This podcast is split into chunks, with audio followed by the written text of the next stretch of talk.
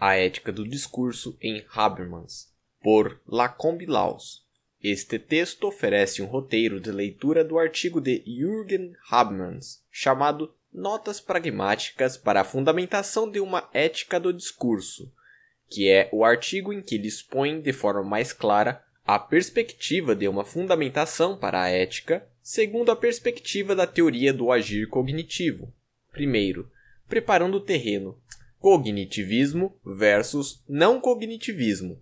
Habermas começa o texto afirmando-se um cognitivista, ou seja, que ele adota uma perspectiva segundo a qual é possível afirmar que podemos conhecer a verdade no campo da ética. Em outras palavras, ele considera que é possível afirmar que certas proposições ligadas à moral são verdadeiras ou falsas. Portanto, o cognitivismo implica a crença de que a razão pode ser um guia adequado na identificação do que é moralmente correto ou incorreto. O não cognitivismo é a crença oposta, fundada na ideia de que a razão é meramente instrumental e que, portanto, nada nos pode dizer no tocante aos valores. Segundo os não cognitivistas, como Kelsen e Wittgenstein, é impossível fazer afirmações objetivamente verdadeiras acerca de questões valorativas, que, por isso mesmo, não são objeto da ciência. Isso não significa a impossibilidade de emitir juízos descritivos verdadeiros sobre quais são os valores ou as normas dominantes em um determinado grupo social. Porém, esse tipo de enunciado não trata das normas e valores em si, mas apenas da preponderância social de certos padrões, de forma que eles não se referem à validade objetiva de normas morais, mas apenas à crença social em sua validade. Esse é, portanto, um tipo de análise que cabe melhor na sociologia que na ética, pois trata-se de uma descrição dos modos de ser de uma sociedade. O problema filosófico envolvido na moralidade não é o de descrever os padrões dominantes, mas o de oferecer uma justificativa objetiva para a sua validade. E é justamente quanto a esse ponto que o cognitivismo considera possível fazer afirmações verdadeiras. Não se trata, pois, da identificação das normas morais presentes em um grupo social, mas da elaboração de uma justificativa racional que fundamente a validade objetiva de enunciados de dever ser. Assim, o cognitivismo de Habermas não envolve simplesmente a possibilidade de fazer afirmações verdadeiras sobre normas, mas a de fazer afirmações objetivamente verdadeiras acerca da validade normativa. A. Ser e dever ser. Para compreender bem o não cognitivismo, convém retornar à diferenciação humana entre ser e dever ser, que foi retomada por Kant e levada por Kelsen às suas últimas consequências. Quando um enunciado descritivo, ou seja, relativo ao ser, é verdadeiro, quando ele corresponde à realidade, no sentido de ser compatível com os fenômenos empiricamente observáveis. Segundo Kelsen, um juízo de ser implica uma afirmação sobre a realidade e, nessa medida, pode ser verdadeiro ou falso. Já um enunciado de dever ser, ou seja, prescritivo, não é uma tentativa de descrever a realidade, mas uma tentativa de influenciar a conduta de terceiros. São as normas, os comandos, os conselhos e outros enunciados de cunho deontico relativo ao dever. É possível afirmar que uma norma é verdadeira? É verdadeira norma Brasília é a capital do Brasil? Segundo Kelsen, por se tratar de uma norma, ela não pode ser verdadeira ou falsa, mas válida ou inválida e ela não é válida ou inválida em si, mas apenas tomando como referência um sistema normativo do qual ela faz parte. Porém, como julgar a validade de um sistema normativo? Nesse ponto, Kelsen segue em Wittgenstein e afirma que isso não é possível. Por isso mesmo é que ele precisa elaborar a ideia de norma fundamental que indica o fato de a teoria do direito pressupor a validade dos sistemas jurídicos eficazes, embora nunca possa demonstrá-la. Kelsen, pois, é um não cognitivista, uma vez que não acredita ser possível afirmar objetivamente a validade de uma norma ou de um valor com base em critérios racionais. Já Habermas considera que existem formas racionais de fundamentar objetivamente a validade de certos enunciados deônticos, motivo pelo qual ele se considera um cognitivista. B. Validade e verdade. Quando afirmamos que o quadro é verde, ser verde é entendido como uma qualidade do quadro. Assim, esse predicado indica a propriedade do objeto ao qual se refere e, nessa medida, pode ser empiricamente verificado. Já quando afirmamos que uma norma é válida, não estamos falando de uma qualidade imanente à norma, mas de uma qualidade relacional. Uma norma não é válida em si, pois dizer que ela é válida significa afirmar que ela tem base em outra norma, uma norma superior que a valida. Sendo assim, somente podemos demonstrar que uma norma tem base em outra. Essa é uma afirmação que pode ser verdadeira ou falsa mas a sua validade dependerá sempre da validade da norma superior na qual ela se baseia. Seguindo esse raciocínio, somos levados a concluir que não é possível demonstrar que uma norma é absolutamente válida, que ela é válida em si mesma, pois a sua validade existe apenas em uma relação com outras regras. O mesmo ocorre com os valores. Se dissemos que é bom ajudar as pessoas que necessitam, o ser bom não é uma característica intrínseca do ato, mas o resultado da avaliação desse ato de acordo com os padrões de valoração pré-determinados. O ato é bom quando é feito de acordo com os padrões admitidos de bondade, que são válidos e não verdadeiros, pois não correspondem a algum fenômeno empírico, mas são resultados da crença arbitrária, entre parênteses, não racional, nos valores. Por tudo isso é que McIntyre afirma que a razão é calculadora ela pode avaliar as verdades de fatos e relações matemáticas e nada mais. No âmbito da prática, só pode falar de meios, sobre os fins ela deve silenciar. C. Desafio do cognitivismo.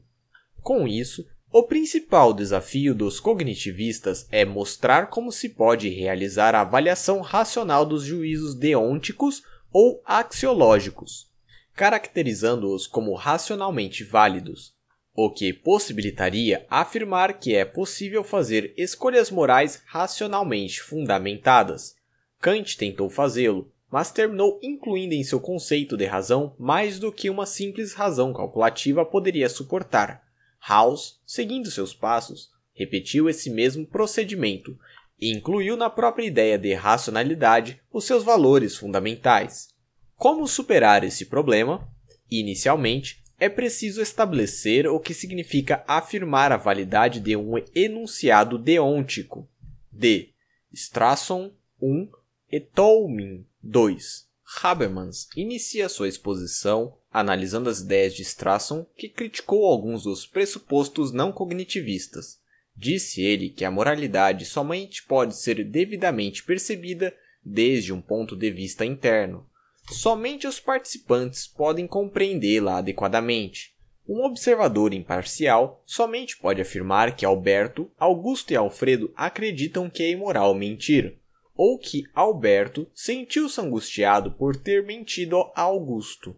Todavia, ele não poderia compreender devidamente o sentido de imoral ou de culpa, pois esses conceitos somente fazem sentido para os que vivem dentro de um sistema moral. Assim, Strasson afirma que todos nós vivemos dentro da moral. Entre parênteses, não podemos ficar fora dela, pois essa não é uma escolha que nos é dada, já que não podemos simplesmente nos despir de nossas crenças. Fecha parênteses.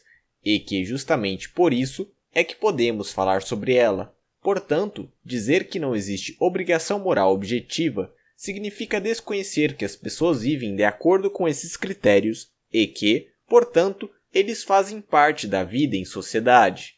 Quando o não cognitivista desconhece esse fato, ele rompe o que lhe é dito por suas próprias experiências cotidianas, pois todos nós fazemos julgamentos morais, e os julgamentos morais não são simplesmente subjetivos. Entre parênteses, eu creio que matar é errado.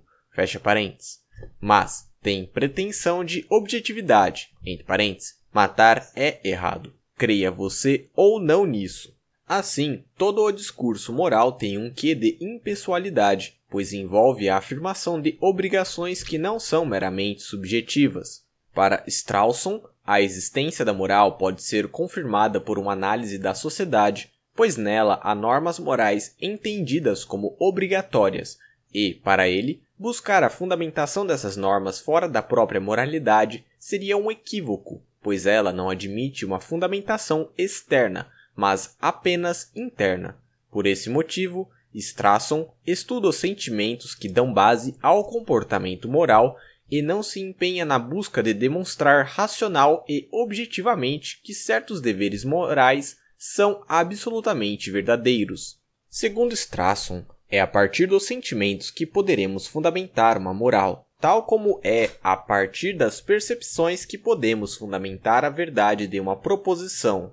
Esse paralelo é levado adiante por Tolmin, que analisa mais profundamente o que significa dizer que um determinado ato é bom e termina por perceber que os predicatos deônticos não têm o mesmo sentido dos predicatos fáticos.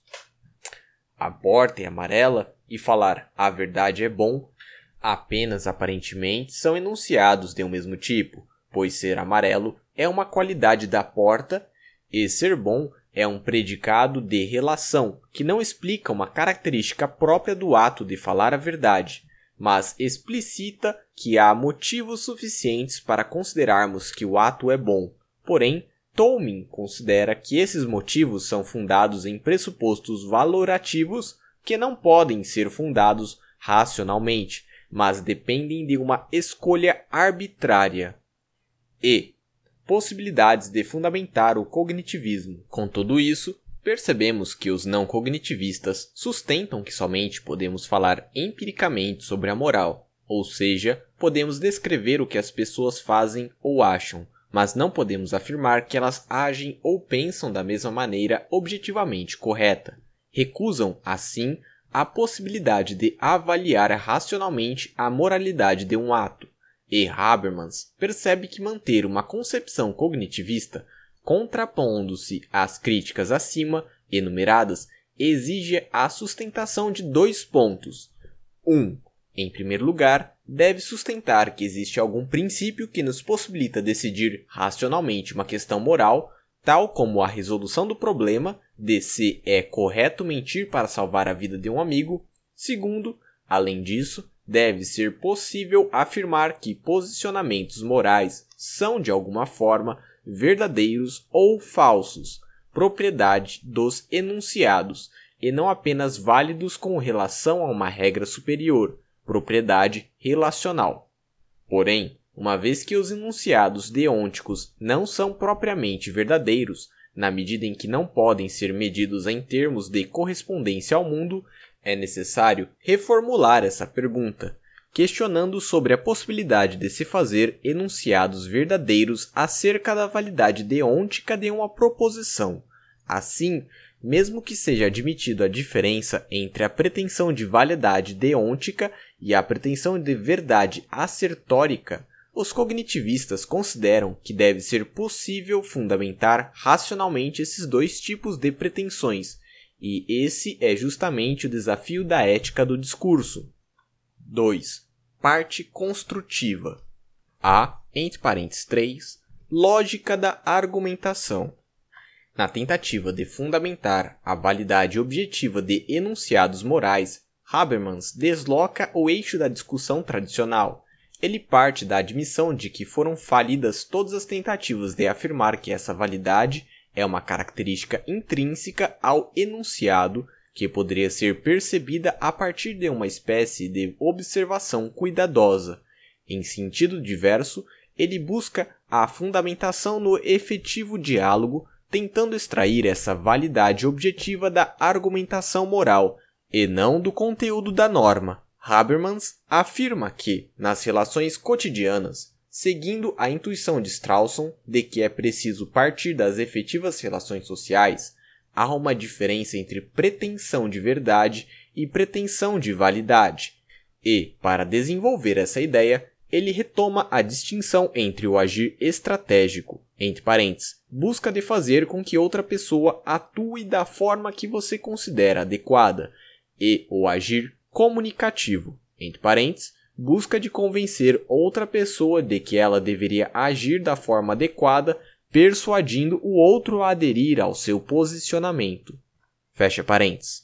No agir comunicativo, o falante tenta convencer racionalmente o ouvinte das suas próprias razões. Assim, tudo o que o falante diz tem uma pretensão de validade, ou seja, ele somente pode falar coisas que ele tem bons motivos para considerar verdadeiras. Portanto, se o ouvinte pode ser convencido, é porque as afirmações do falante podem ser justificadas discursivamente, entre parênteses, o que Habermas chama de resgate da pretensão de validade.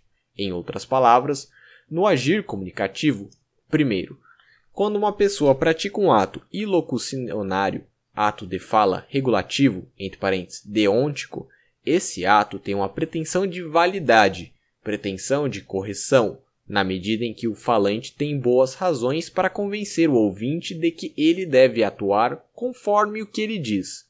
2. Quando uma pessoa pratica um ato de fala constatativo, assertivo, esse ato tem uma pretensão de verdade, na medida em que o falante deve poder justificá-lo racionalmente. E 3. Quando uma pessoa pratica um ato de fala expressivo, entre parênteses, emotivo, esse ato tem uma pretensão de sinceridade, mas essa sinceridade não pode ser demonstrada argumentativamente podendo ser aprendida apenas pela análise do efetivo comportamento do falante. Dessa forma, tanto a verdade das proposições assertóricas quanto a validade das proposições normativas, entre parênteses, deônticas, deve poder ser resgatada argumentativamente, ou seja, deve haver bons argumentos que as fundamentem. B. Proposições assertóricas e deôntica. À primeira vista, Parece que a verdade das proposições assertóricas corresponde à validade das proposições deônticas. Todavia, Habermas tenta mostrar que as relações validade barra norma e verdade barra asserção são assimétricas. Tomemos os dois pares de frases. 1. Um, não se deve matar. 1. Um, é obrigatório não matar. 2. O ferro é magnético. 2. É verdade que o ferro é magnético. A frase não se deve matar é a expressão linguística de uma regra que existe independentemente do fato de a enunciarmos dessa maneira. Assim, a pretensão de validade não é apenas do ato de enunciação, mas da própria norma que foi enunciada e que poderia ter sido enunciada de forma diversa, tal como é proibido tirar a vida de qualquer ser humano, são formas diversas de enunciar a mesma regra que existe independentemente de falarmos dela. Em outras palavras, a norma enunciada é uma regra que pode ser enunciada, entre parênteses 1, ou da qual podemos falar, entre parênteses 2. Já a frase o ferro é magnético não é a anunciação linguística de um objeto existente, mas simplesmente um enunciado linguístico que pretende descrever a realidade. A situação a qual ele se refere não pode ser verdadeira, ela existe ou não. O que pode ser verdadeira é somente a enunciação linguística do fato, ao contrário do que acontece com a enunciação de uma norma, já que a norma enunciada pode ser entendida como válida ou inválida. Com isso, no caso das normas, a pretensão de validade já está no objeto, não apenas na sua enunciação. Ela é um predicado do objeto tratado. Já no caso dos fatos, a pretensão da validade é apenas da sua descrição linguística. Então, o que confere verdade ao enunciado assertório é o fato de podermos verificar na realidade que ocorre a relação descrita. Já o que confere validade à norma não é o fato de podermos verificar na realidade que as pessoas atuam dessa maneira, pois uma norma pode ser eficaz e ilegítima, como afirmou Habermas. Temos que distinguir o fato social do reconhecimento intersubjetivo, parênteses, eficácia, e o fato de uma norma ser digna de reconhecimento, entre legitimidade. Só esse reconhecimento nos permitirá julgar moralmente as tendências eugênicas que marcaram o início do século XX entre parênteses, e não apenas na Alemanha nazista, diga-se de passagem. A validade da norma é multifacetada. Fazendo um paralelo com a teoria tridimensional de Haley, a validade da norma pode ser vista a partir do seu aspecto fáctico, eficácia, valorativo, entre parênteses, legitimidade e formal, entre parênteses, vigência. Essa plurissignificação da validade deôntica faz com que seja relativamente ambígua a afirmação de que uma norma é válida, assimetricamente ao que ocorre quando afirmamos que uma assertiva é verdadeira. Assim, para aferir a validade de uma norma, não nos basta verificar a sua adequação formal, vigência, nem a sua observância, eficácia, sendo também necessário avaliar a sua legitimidade. E é na legitimidade que reside o grande problema. Quando uma norma é legítima? Quando é possível confirmar a sua pretensão de legitimidade?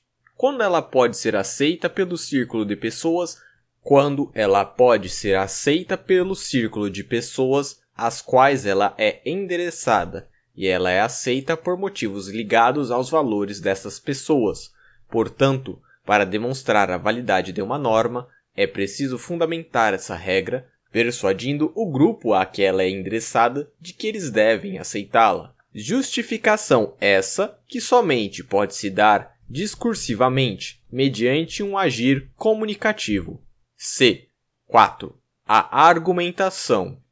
No discurso do ser, a argumentação é fundada no princípio da indução, que permite construir afirmações gerais, entre parênteses, tais como todo corpo tende a permanecer parado ou em movimento retilíneo uniforme, fecha parênteses, a partir de constatações pontuais, entre parênteses, nos casos X, Y, Z e etc., os corpos analisados permaneceram imóveis ou em movimento retilíneo uniforme quando não submetidos a qualquer força.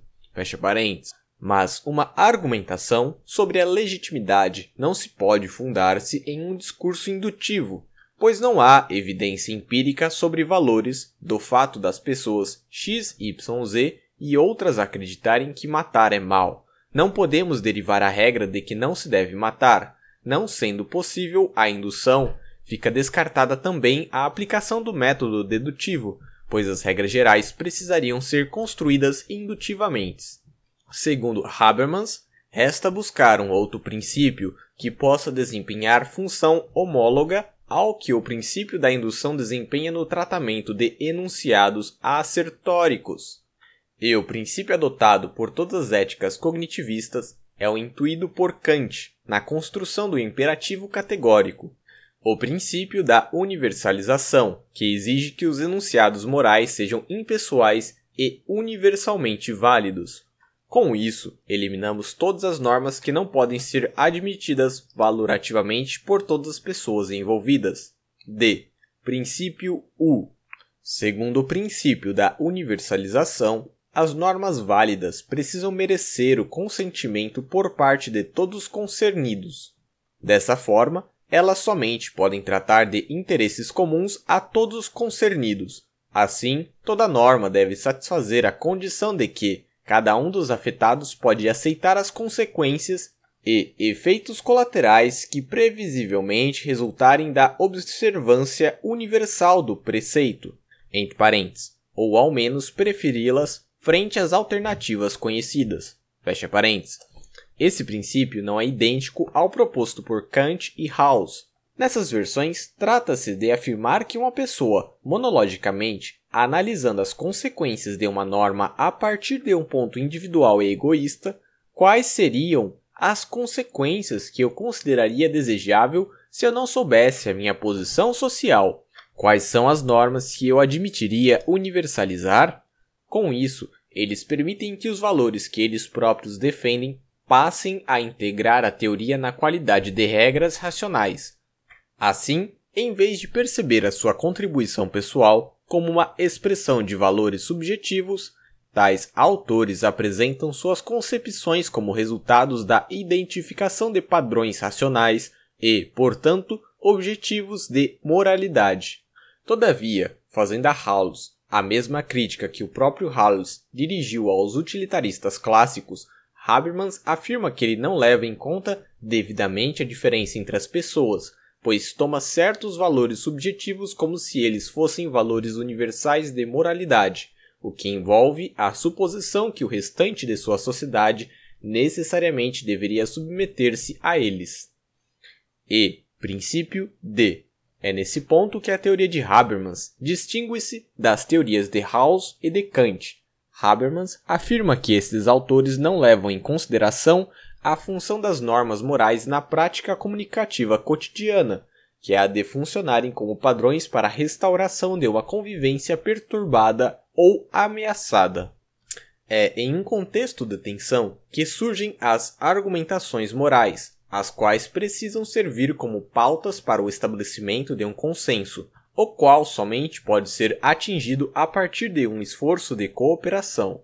Esse esforço de cooperação, de levar a sério as diferenças valorativas existentes entre os vários participantes e de encontrar uma saída que satisfaça otimamente aos interesses de todos, é uma atividade que não pode ser pensada monologicamente, ou seja, que não pode ser feita por uma pessoa isolada.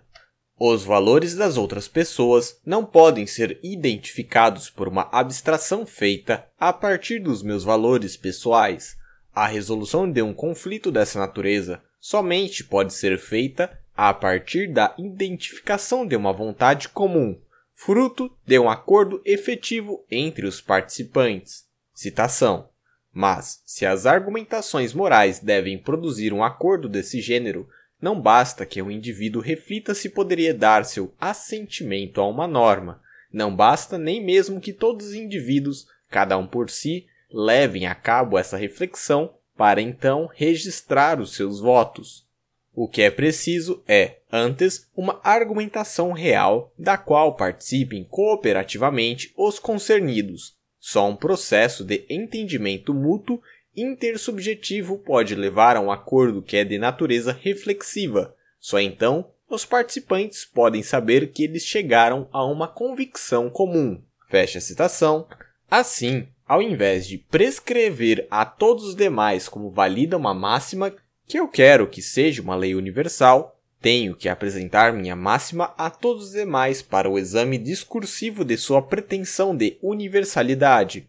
O peso desloca-se daquilo que cada um pode querer sem contradição com a lei universal para aquilo que todos querem de comum acordo reconhecer como a norma universal. Com essa argumentação, Habermas tenta substituir o monólogo do sujeito por um diálogo efetivo entre os sujeitos. F. Condições de validade da ética do discurso. Ressaltamos que o princípio ético discursivo, entre parênteses, D, parte do pressuposto de que é possível chegar a um acordo racional sobre questões normativas e diz que esse acordo deve ser feito por todos os atingidos dentro de um discurso prático. Portanto, é preciso que as pretensões de validade de uma norma possam ter um sentido cognitivo, ou seja, que se possa afirmar que elas são racionalmente fundamentadas. Assim, mesmo admitindo que há uma assimetria entre verdade e validade, Habermas precisa mostrar que esses conceitos são suficientemente similares para que seja possível uma analogia que sustente a racionalidade das posições morais. Outro pressuposto é o de que a fundamentação racional dessas normas somente possa ocorrer dentro de um discurso real, não podendo ser feita monologicamente. G. Entre parênteses 6. Fundamentação do PU. 1. Crítica às perspectivas dedutivas de fundamentação. Mas será que essa pretensão de universalidade baseada na igualdade entre todos representa algo além de uma falácia etnocêntrica? Será que ela não significa apenas a extensão universalizante dos fatores da sociedade liberal surgida com as revoluções iluministas? Para escapar dessa acusação, Habermas se vê na necessidade de fundamentar objetivamente o princípio da universalização. Nessa tarefa, muitas vezes o cognitivista vê-se à frente do trilema de Munchausen, ou ele admite o regresso ao infinito, ou faz um corte arbitrário na cadeia de derivação, entre parênteses, como Kelsen e a norma fundamental, ou procede em círculos. Mas esse trilema é ilusório, pois parte de uma visão reducionista do que significa fundamentar. Se fundamentar é explicar por meio de uma cadeia dedutiva, então é impossível escapar do trilema. Todavia, Habermas sustenta que essa concepção dedutivista da fundamentação é reducionista e merece ser rejeitada.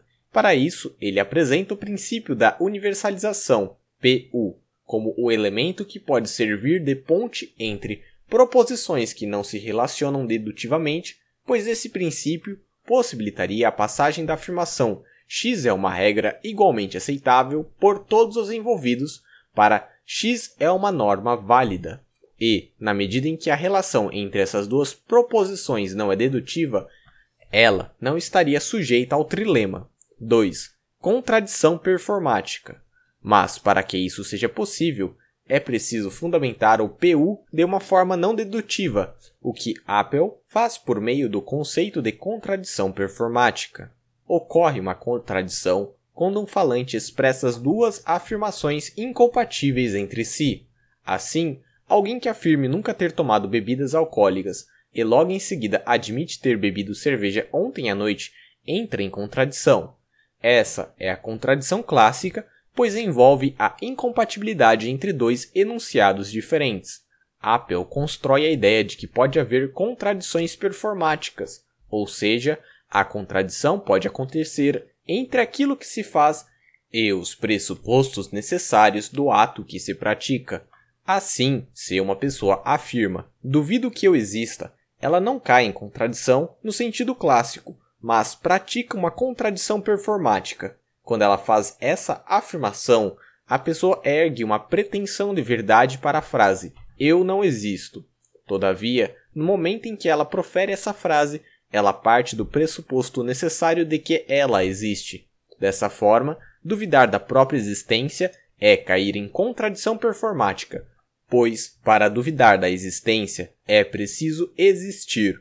Ora, se eu provo que uma afirmação é falsa, dado o princípio do terceiro excluído, o seu contrário precisa ser verdadeiro. Assim, se eu provo que é falso que Paris é a capital da Inglaterra, consequentemente, posso concluir que Paris não é a capital da Inglaterra. Portanto, se é contraditório afirmar duvida que eu exista, então é necessário admitir que não podemos duvidar da nossa existência e que, portanto, devemos admiti-la. Fica assim demonstrada, por exemplo, a famosa proposição de Descartes: penso, logo existo. Apple usa essa mesma argumentação contra o cético que afirma que os princípios morais não podem ser fundamentados. Quando o cético afirma que nenhuma fundamentação é válida por conduzir-nos ao trilema de Munchausen, ele ergue uma pretensão de verdade para a impossibilidade de fundamentação de enunciados. Todavia, quando ele ergue uma pretensão de verdade para sua própria posição, ele necessariamente parte do pressuposto de que é possível comprová-la, entre parênteses, fundamentá-la. Dessa forma, fazer uma afirmação implica admitir que deve haver critérios que a comprovem e, portanto, não podemos partir desse pressuposto e concluir que não há critérios de verdade. Logo, a postura cética é contraditória, pois não se pode afirmar que é impossível provar qualquer coisa sem cair em contradição. No caso da ética do discurso, utiliza-se uma contradição um pouco mais geral. Todo aquele que ingressa em um discurso, seja para afirmar ou para negar a possibilidade de fundamentação das normas morais, parte do pressuposto de que o discurso é um meio capaz de levar a conclusões justificadas. Caso ele não admitisse esse pressuposto, a única posição coerente seria ficar calado e evitar o discurso. Assim, a partir do momento em que uma pessoa ingressa no discurso para tentar convencer alguém de algo, ela precisa admitir que o discurso é um meio hábil de convencimento e que, portanto, há afirmações que podem ser consideradas fundamentadas. Nessa medida, fundamentar não é deduzir a partir de premissas fundamentais cuja validade pode ser demonstrada, mas deduzir a partir de proposições que são incontornáveis e a validade do discurso é incontornável para qualquer um que dele participe. Segundo Apple, qualquer pessoa que entre em uma discussão com o objetivo de refutar ou afirmar certa posição admite implicitamente as regras que possibilitam a própria existência do discurso racional. admite, em primeiro lugar, que as conclusões devem ser retiradas a partir da qualidade dos argumentos e não das qualidades das pessoas que os enunciam, entre parênteses, recusa do argumento de autoridade ou de qualquer outra circunstância externa ao discurso, como coação, suborno ou chantagem. Caso contrário, o discurso não seria racional. Além disso, precisa admitir que quaisquer argumentos precisam ser levados em consideração, pois não seria racional limitar os argumentos às pessoas que tivessem uma qualificação específica ou defendessem determinada linha ideológica. Precisa admitir também as demais regras que Habermas toma emprestadas de Alexi. É com argumentos como esse que Habermas tentou fundamentar a possibilidade do cognitivismo a partir da fundamentação do princípio da universalização. H. Síntese. Habermas inicia afirmando, tal como Apple, que, primeiro, toda pessoa que ingressa em um discurso racional na busca de convencer alguém precisa admitir os princípios básicos do discurso argumentativo racional. Segundo, entre essas regras, algumas têm conteúdo apenas lógico-semântico, o que não interessa diretamente à ética. Terceiro, todavia, o discurso racional tem certas regras procedimentais, entre parênteses, sobre quem pode falar, em que momentos e sobre que assuntos, fecha parênteses, que exigem a eliminação de toda coerção exterior e que, nessa medida, criam uma situação de igualdade especialmente na possibilidade de que qualquer pessoa pode ingressar na discussão. 4. Se qualquer pessoa pode ingressar na discussão, não podemos excluir qualquer interesse e, portanto, para que cheguemos a um consenso sobre uma afirmação qualquer, é preciso que essa posição seja universalmente aceita. 5.